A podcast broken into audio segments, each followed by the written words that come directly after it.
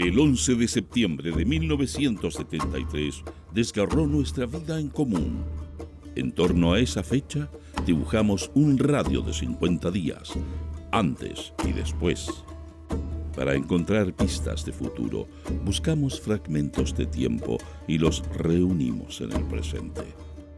Este es Proyecto 50.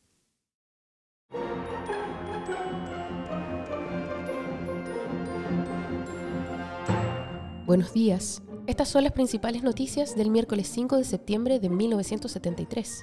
Portadas. El siglo. Sin precedentes. Más de cinco horas duró desfile frente a la moneda.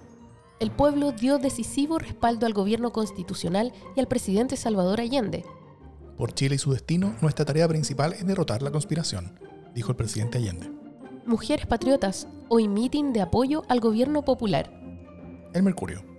Piden renuncia de Allende. Baleado murió un camionero por carabineros.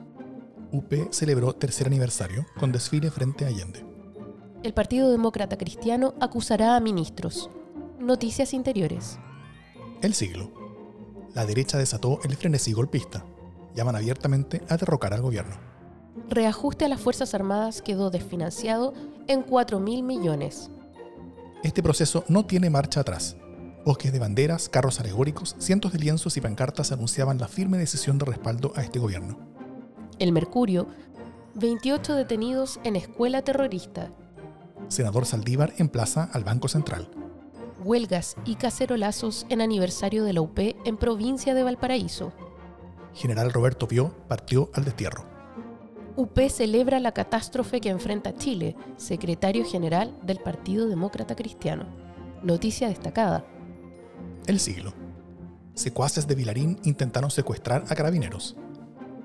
Nuevos y graves incidentes provocaron ayer los transportistas de Vilarín, al provocar de hecho un enfrentamiento con carabineros cuando pretendieron retener como rehén a un cabo, secuestrar a un oficial e intentar desarmarlos a viva fuerza, momentos en que la policía cumplía con sus funciones tratando de despejar la carretera que une a Santiago con San Antonio, y que había sido tomada por los terroristas. El Mercurio, 34 meses de desfile político, la Unidad Popular celebró ayer su tercer aniversario con un nuevo desfile. La exhibición de sus militantes en periódicas manifestaciones ha sido la característica permanente del conglomerado que está frente al gobierno. Tal vez a esa circunstancia se deba que la política de Salvador Allende haya sido incapaz de dar al país un mínimo de estabilidad. En el interior del gobierno también ha tenido lugar un interminable desfile de los representantes de los partidos que integran el conglomerado marxista. De nuestro ranking musical de la semana suena Algo más de Camilo. No sería mi mundo no te habría dejado marchar.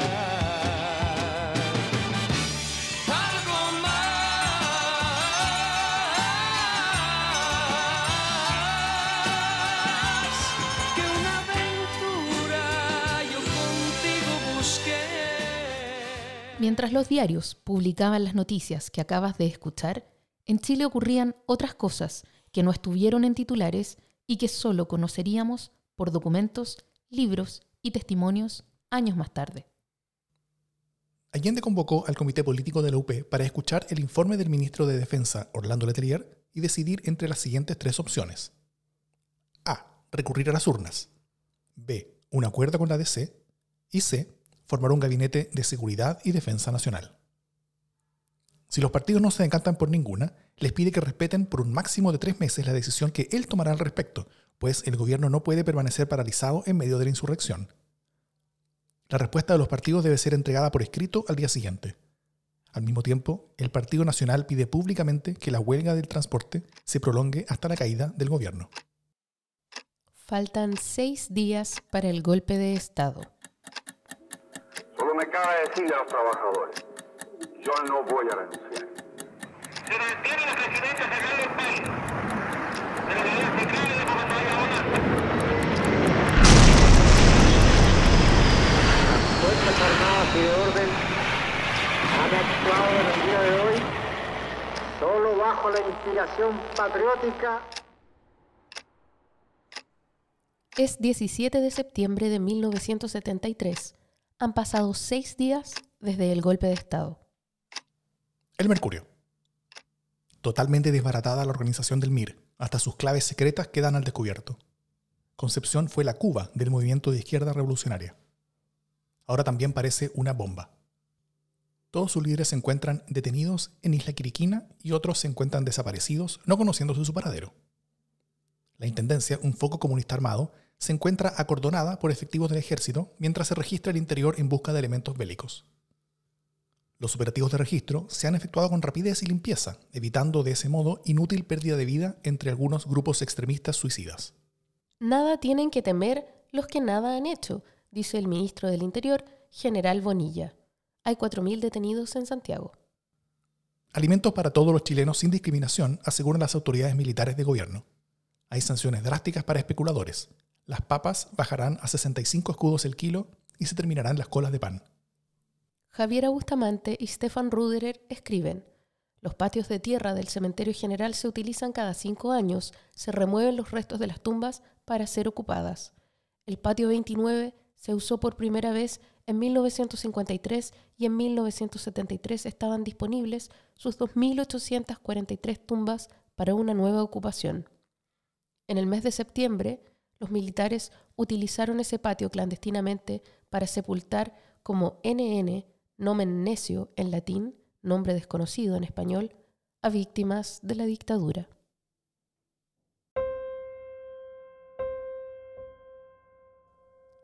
En este día sabemos que fueron asesinados José Domingo Gómez Concha, 17 años, estudiante sin militancia en Copquecura, José René Gómez Velázquez, 42 años, agricultor sin militancia en Copquecura, Pedro Cerda Zúñiga, 33 años, obrero agrícola sin militancia en Curacaví.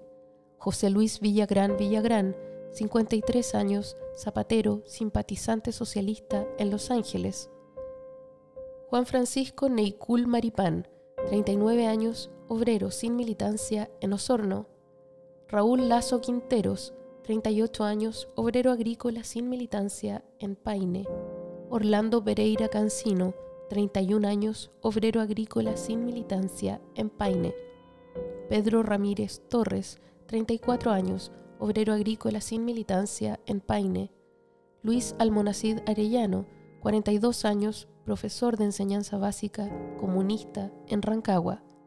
José Devia Devia, 27 años, soldador sin militancia en Santiago. Roberto Anfrens Fuentes, 26 años, vendedor sin militancia en Santiago. Manuel Briceño Briceño, 42 años, empleado del Hospital San Juan de Dios, sin militancia en Santiago. Miguel Fernández Cuevas, 22 años, obrero socialista en Santiago. Juan Fernández Cuevas, 24 años, obrero socialista en Santiago. Adán Riquelme Pacheco, 43 años, maestro pintor comunista en Santiago. También en este día fueron detenidos José Coronado Astudillo, 20 años, obrero de Endesa sin militancia en Antuco, Bernardo Mesa Rubilar, 46 años, capataz de Endesa, comerciante socialista en Antuco, Mario Olivares Pérez, 27 años, obrero de Endesa, socialista en Antuco, Alamiro Santana Figueroa, 23 años, socialista en Antuco, Luis Sepúlveda Núñez, 27 años, soldador de Endesa, comunista en Antuco. Joel Fierro y Nostroza, 50 años, obrero maderero socialista en Entrelagos. Martín Núñez Rosas, 33 años, funcionario ECA, socialista en Entrelagos. Santiago Aguilar Duau, 41 años, contador, gobernador de la Unión, comunista en Osorno. José II Vidal Panguilef, 26 años, carpintero socialista en Osorno. José Vergara, 40 años, zapatero sin militancia en Parral. Juan Utreras Beltrán, 23 años, comerciante ambulante sin militancia en Pudahuel. Nelson Almendras Almendras, 22 años, obrero agrícola comunista en Quilleco. Juan Briones Pérez, 28 años, obrero agrícola sin militancia en Quilleco. Victoriano Lagos Lagos, 35 años, obrero agrícola sin militancia en Quilleco. José López López, 32 años, obrero maderero sin militancia en Quilleco. Carlos Fonseca Faúndes, 25 años, soldador de la industria Sumar, sin militancia en Quinta Normal. Guillermo Peters Casas, 19 años, chofer comunista en Rahue. Mario Sandoval Vázquez, 35 años, funcionario de vialidad comunista en Río Negro. Arturo Chacón Salgado, 40 años, pequeño agricultor socialista en San Pablo. René Salgado Salgado, 27 años, obrero agrícola sin militancia en San Pablo. Carlos Zapata Águila, 28 años, tractorista, socialista en San Pablo. José Araneda Riquelme, 28 años, obrero agrícola sin militancia en Santa Bárbara.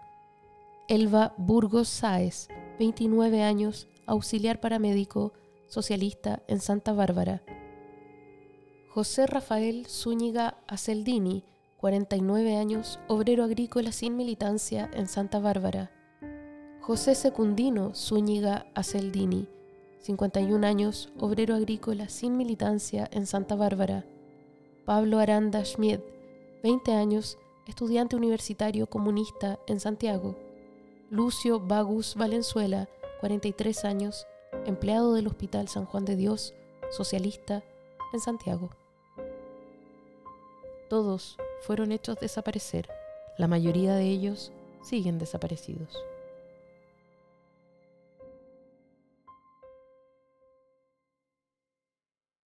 Proyecto 50 es una iniciativa de democracia en LSD, Radio Universidad de Chile, Instituto Milenio Biodemos, COES y Factor Crítico.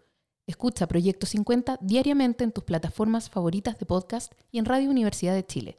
Síguenos en Twitter e Instagram como arroba Proyecto 50CL y escucha también nuestro espacio de análisis semanal cada lunes a través del podcast Democracia en LSD. Encuentra las fuentes y más detalles del proyecto en las notas de cada episodio.